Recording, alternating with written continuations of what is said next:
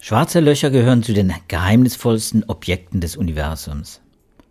Nicht nur, weil ihr Verständnis die Grenzen unseres Anschauungsvermögens sprengt, sondern auch, weil sie so schwer zu beobachten sind. Aber wie funktioniert das überhaupt, etwas zu beobachten, das man per Definition eigentlich nicht sehen kann?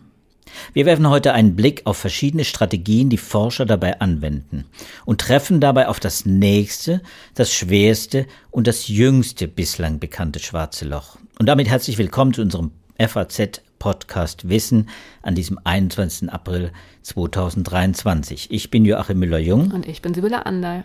Ja, und wir sind beide Wissenschaftsredakteure im Ressort Natur und Wissenschaft der FAZ und FAS. Ich bin Biologe und begleite die Klimaforschung und die Medizin. Sibylle ist Astrophysikerin und Philosophin.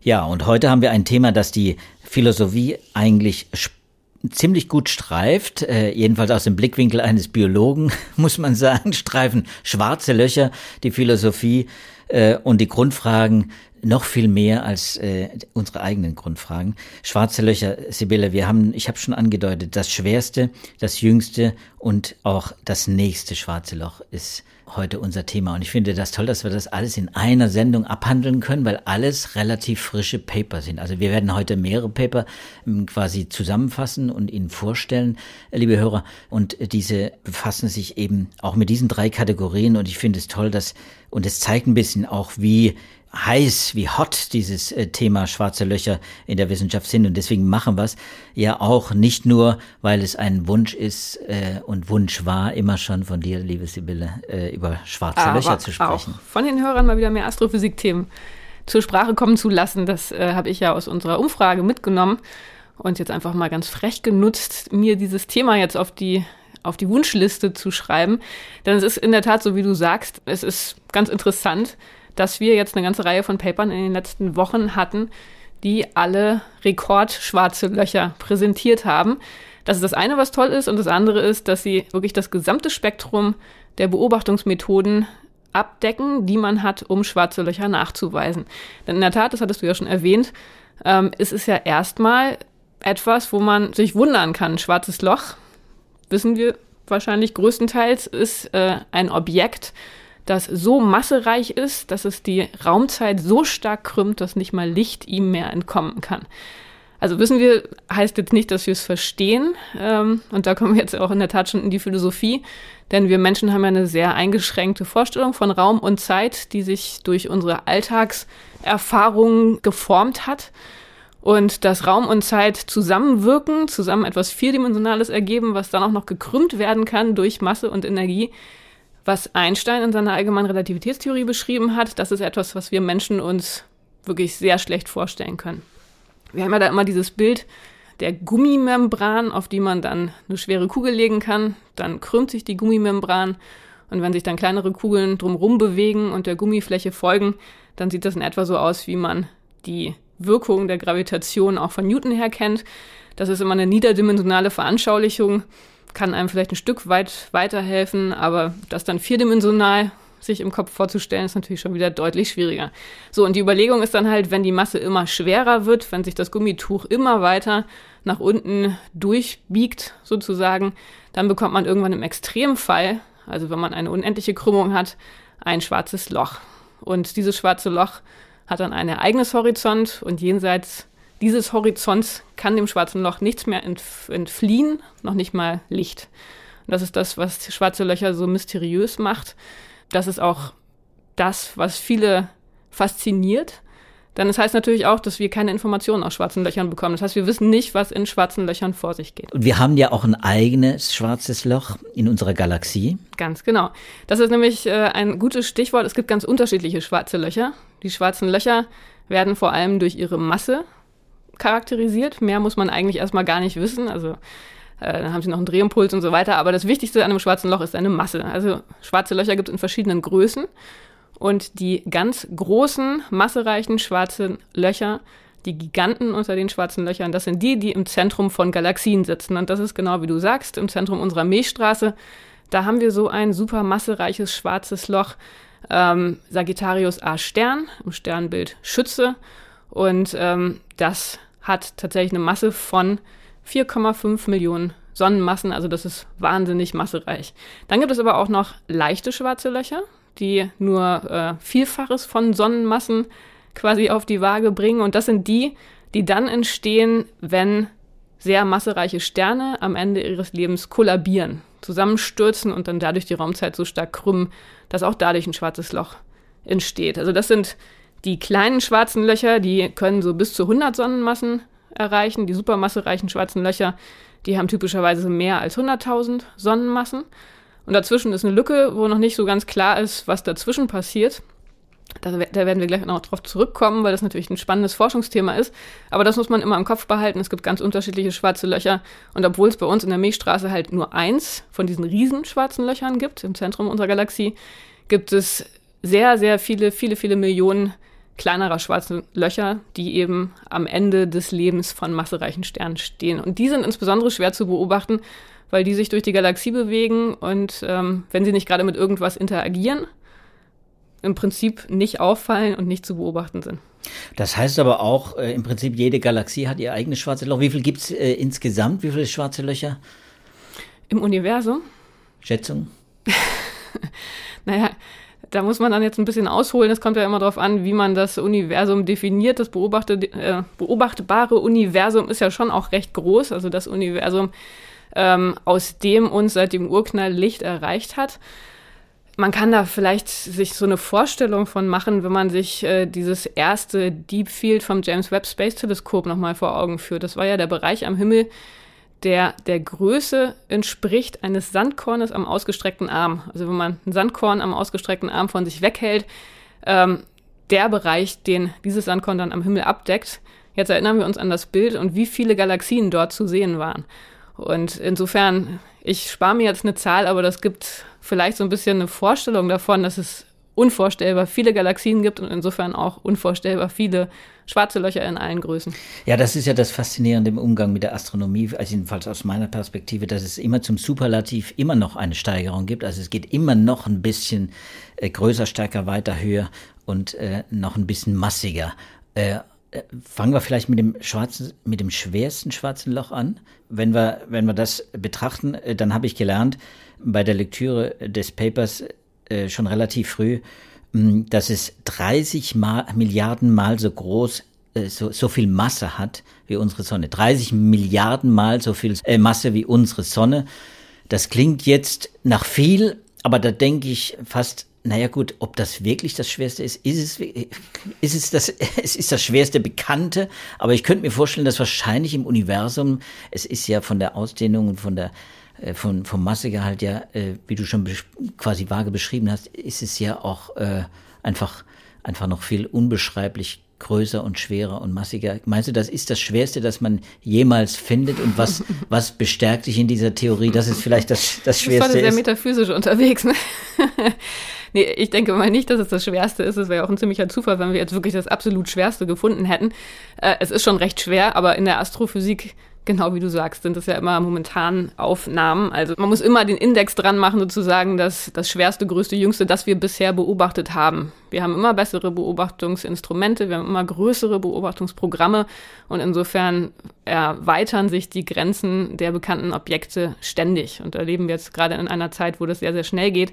Ähm, dieses sehr, sehr schwere schwarze Loch. Ähm, Ultramassiv heißt es, als Steigerung von supermassiv, wie ich genau, gelernt habe. Genau, wobei da die Astrophysiker oft, ähm, die sprachverliebten Astrophysiker, immer Wert darauf legen, dass man massive nicht mit massiv übersetzt, sondern mit massereich, weil es eben darum geht, dass die sehr, sehr viel Masse haben. So, aber ja, insofern es ist ähm, ein sehr, sehr, sehr massereiches schwarzes Loch. Jetzt ist die Frage, wie hat man da die Masse überhaupt bestimmt? Du hattest jetzt gerade schon das schwarze Loch im Zentrum unserer Galaxie angesprochen. Da erinnern sich vielleicht noch manche, Reinhard Genzel, der deutsche Max-Planck-Forscher, hat ja für die Massebestimmung von unserem schwarzen Loch jüngst den Nobelpreis für Physik bekommen. Der hatte die Masse so abgeschätzt, dass er sich angeguckt hat, wie sich die Sterne in der Nähe dieses schwarzen Lochs bewegen und aus der Bewegung der Sterne kann man dann zurückrechnen, wie das Gravitationsfeld aussehen muss, das diese Bewegung hervorruft. Und von daher kommt man dann zum schwarzen Loch selber und zu dessen Masse. Das funktioniert natürlich nur, wenn das schwarze Loch sehr nah an uns dran ist, sodass wir die Sterne und deren Bahn, deren Bewegung wirklich gut beobachten können. Sobald wir aber weit ins Universum reingucken, haben wir einfach nicht mehr die Auflösung. Also wir können nicht mehr einzelne Sterne beobachten. Diese Methode funktioniert nicht mehr.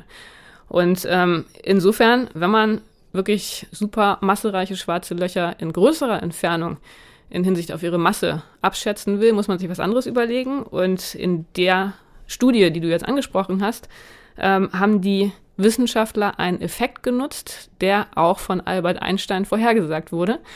Und zwar der Gravitationslinseneffekt. Also das ist etwas, was äh, auch nur im Rahmen der allgemeinen Relativitätstheorie zu verstehen ist und letztendlich äh, das Phänomen beschreibt, dass sehr, sehr kompakte Massenansammlungen ähm, den Raum in einer Art und Weise krümmen, dass Licht vom Hintergrund her ähm, so abgelenkt wird, als wäre da eine optische Linse. Also wirklich wie bei so einem Optikversuch, was man vielleicht noch aus der Schule kennt, äh, wo man eine Linse in den Strahlengang reinpackt und dann entsprechend der Strahlengang. So ein äh, Prisma, ne? Genau. Mhm. Äh, da rumläuft. Äh, genauso kann man das auch mit der Gravitation machen und das ist zum Beispiel so, wenn man einen äh, Galaxienhaufen ähm, in der Sichtlinie hat, dann ist es tatsächlich so, wenn hinter diesem Haufen eine Lichtquelle ähm, zu finden ist, dann wird das Licht dieser Lichtquelle um den Haufen herum gebogen durch die Raumzeit, die gekrümmt ist. Und was man dann sieht, ist mehrere Bilder. Man sieht Bögen. Auch das haben vielleicht manche schon mal gesehen äh, in so Bildern, wo man ganz viele Galaxien sieht. Da sind dann oft wirklich so Lichtbögen zu sehen. Und das ist ein Hinweis darauf, dass man so einen Gravitationslinseneffekt beobachtet. Und außerdem ändert sich dann auch die Helligkeit der Quelle aus dem Hintergrund. Also, man sieht die Quelle mehrfach, man sieht Lichtbögen und man sieht eine andere Helligkeit. Und aus diesen Informationen kann man dann mit Hilfe der allgemeinen Relativitätstheorie Informationen darüber ableiten, welche Art von Linse man im Vordergrund hat. So, das klingt jetzt vielleicht alles ein bisschen kompliziert. Ähm, die vereinfachte Message ist, man hat vorne irgendeine Massenansammlung, die führt zu bestimmten, ich sag mal, optischen Effekten. Und jetzt ist das, was die Wissenschaftler gemacht haben, aus diesen beobachteten Effekten zurückzurechnen auf die Linse. Also man kann sich einfach fragen, welche Art von Linse brauche ich, um das zu sehen, was ich sehe. Und das klingt jetzt vielleicht einfacher, als es ist. vielleicht klingt es auch gar nicht einfach. Äh, es ist auf jeden Fall nicht so einfach, kann man sich dann vielleicht doch auch schon denken. Allgemeine Relativitätstheorie ist ja oft relativ kompliziert, gerade wenn dann die, die ähm, Quellverteilungen schwieriger werden. So, aber das ist das, was die Wissenschaftler gemacht haben. Die haben verschiedene Modelle ausgewertet, Modelle für diese Linsen, für den Linsengalaxiehaufen, für die dominante Linsengalaxie und sind dann auf der Grundlage dieser Modellierung dahin gekommen, dass dort ein supermassereiches schwarzes Loch eben mit 33 Milliarden Sonnenmassen sitzen muss. Denn wenn dort nicht so ein sehr, sehr massereiches schwarzes Loch wäre, dann würde man die Hintergrundgalaxie nicht in der Art und Weise verzerrt sehen, wie man sie in diesen Beobachtungsdaten sieht. Ich finde ja eines der spannendsten äh, Themen äh, in der Astronomie, noch mehr eigentlich als in der Biologie, die ja sehr reduktionistisch vorgeht, ist die Frage eben, wie, wie wird sowas entdeckt? Wie wird das äh, tatsächlich gefunden, was man dann beschreiben kann, was man modellieren kann am Ende, wo man auch einen Lösungsweg findet und wunderbar auch schön mathematisch beschrieben oft. Und so äh, ja, präzise aussehend auch immer. Ich finde diese Entdeckungsgeschichten immer äh, faszinierend. Und wie, wie ist man da vorgegangen? Hat man diese Gravitationslinseneffekt, den man dazu genutzt hat, hat man den systematisch eingesetzt oder war das mehr zufällig, dass man den Himmel abgesucht hat und dann gewissermaßen eine, ja, die Erscheinung, die du jetzt gerade beschrieben hast, ist so schön, dann entdeckt hat und dann hat man sich darauf genauer fokussiert? Oder ist man ist man da nicht man so rasterartig in dem konkreten Fall. Mhm, dem konkreten Fall. Also da war es so, ja, wenn man ins tiefe Universum reinguckt, dann sieht man halt einfach diese Lichtbögen und man sieht Mehrfachbilder von bestimmten Quellen. Und sobald man das sieht, ist dann natürlich sofort der Impuls der Wissenschaftler zu verstehen, erstens, was ist da die Linse und zweitens, was sehe ich da im Hintergrund. Und so war es da auch, ähm, dass schon eine frühere Studie einen Bogen gesehen hat, der erstmal ungewöhnlich war also der nicht so aussah, wie man ihn typischerweise erwartet hätte. Den früheren Wissenschaftlern fehlten aber die Modelle. Also die hatten zwar schon Modelle, aber die waren nicht ausgereift genug und die Beobachtungen waren nicht gut genug. Und daraufhin haben dann die Wissenschaftler, die jetzt die aktuelle Studie veröffentlicht haben, ähm, haben sie äh, Hubble-Daten genutzt, haben sich das Ganze nochmal angeguckt, mit besseren Modellen modelliert und konnten das dann nutzen, um tatsächlich diese Masse auf der Grundlage verschiedener Modelle abzuschätzen. Und das ist auch das Besondere an diesem Paper, wie die Wissenschaftler selber schreiben, äh, dass es tatsächlich eine relativ präzise Abschätzung ist der Masse.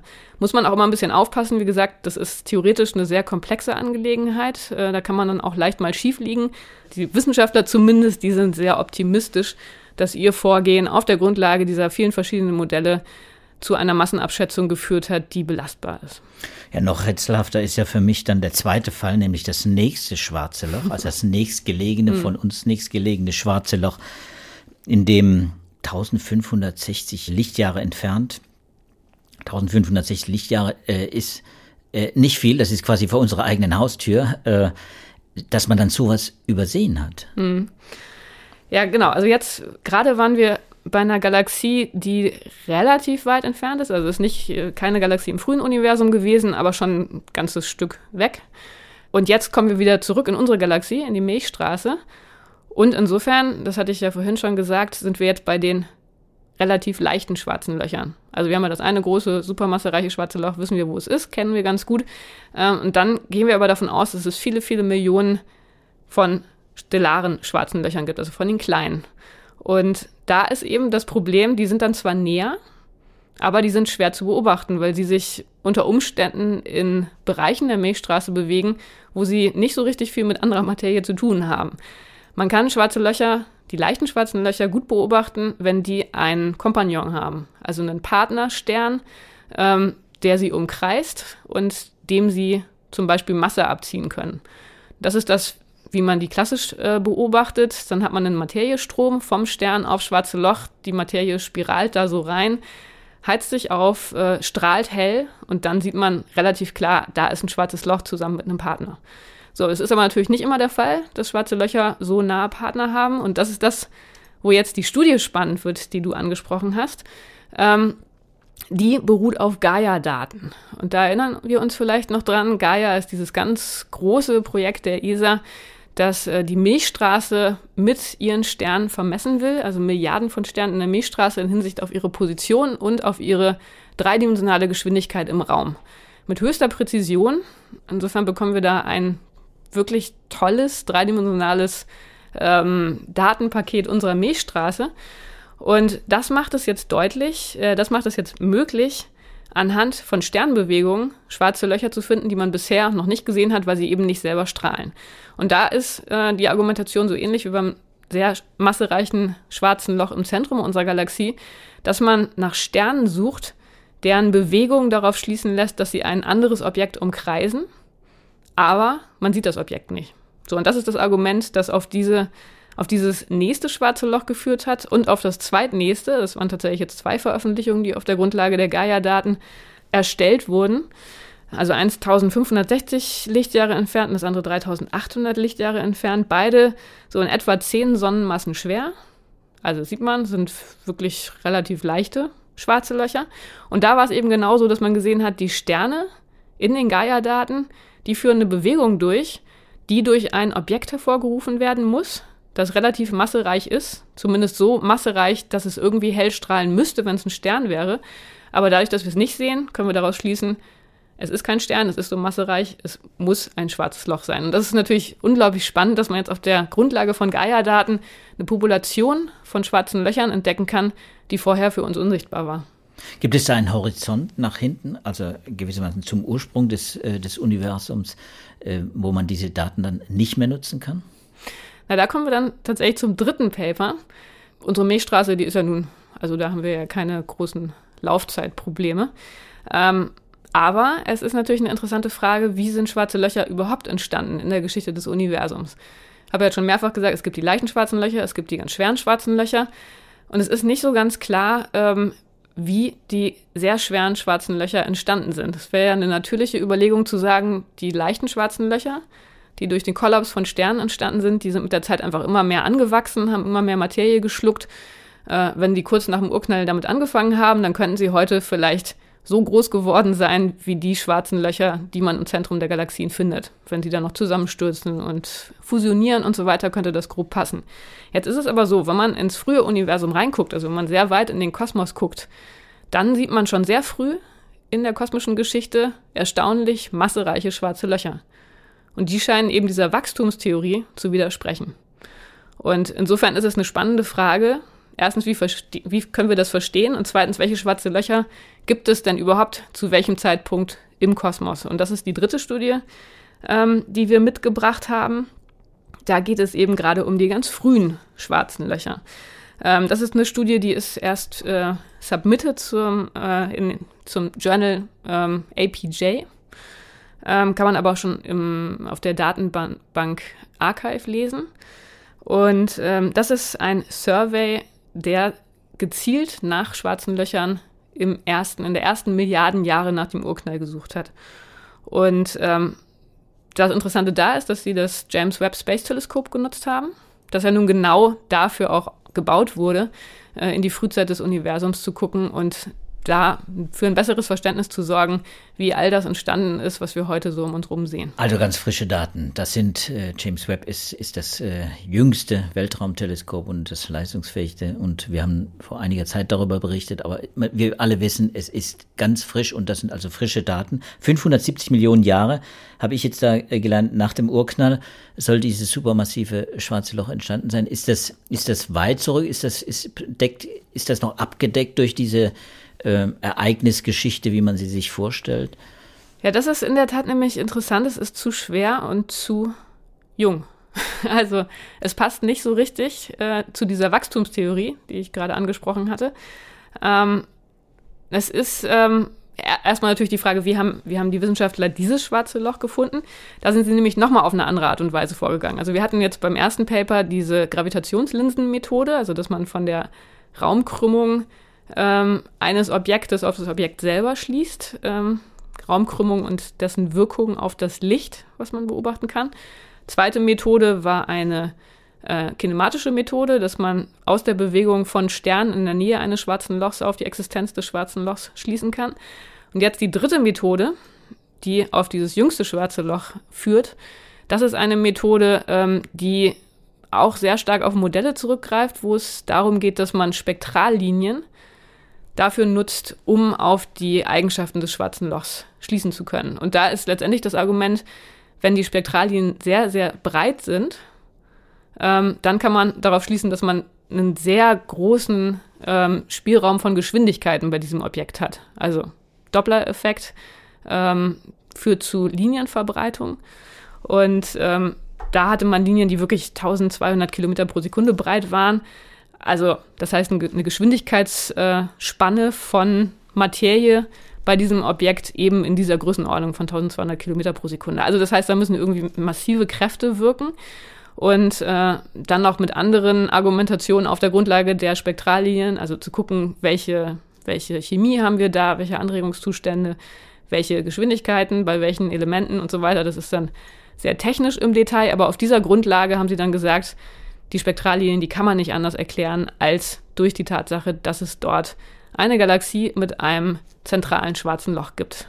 Und wenn es nicht zu der Wachstumstheorie passt, das heißt, wird man dann die Wachstumstheorie gewissermaßen anpassen müssen aufgrund dieser Entdeckung oder ist sie jetzt noch zu frisch und vielleicht auch zu einmalig, als dass man da jetzt schon gewissermaßen von, von anderen Vorgängen, von anderen Mechanismen ausgehen muss, Prozessen, die sich da abspielen? Na, es scheint so zu sein, dass es tatsächlich wie gesagt, nicht so einfach ist, dass äh, man sehr massereiche Sterne hat, die dann zu schwarzen Löchern werden, die immer weiter wachsen.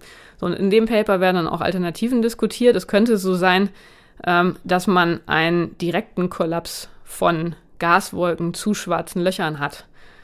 Ähm, das sind dann auch wieder modellgetriebene Überlegungen, wo es dann viel darum geht, äh, wie die Energiebilanz dieser Wolken aussieht. Also wie kann die kühlen, wie wird sie heißer, was passiert dann mit der Wolke spare ich mir jetzt die Details, aber das könnte im Prinzip so eine Lösung sein. Also, dass eine Wolke sich sozusagen den Umweg über den Stern spart und direkt ein schwarzes Loch wird.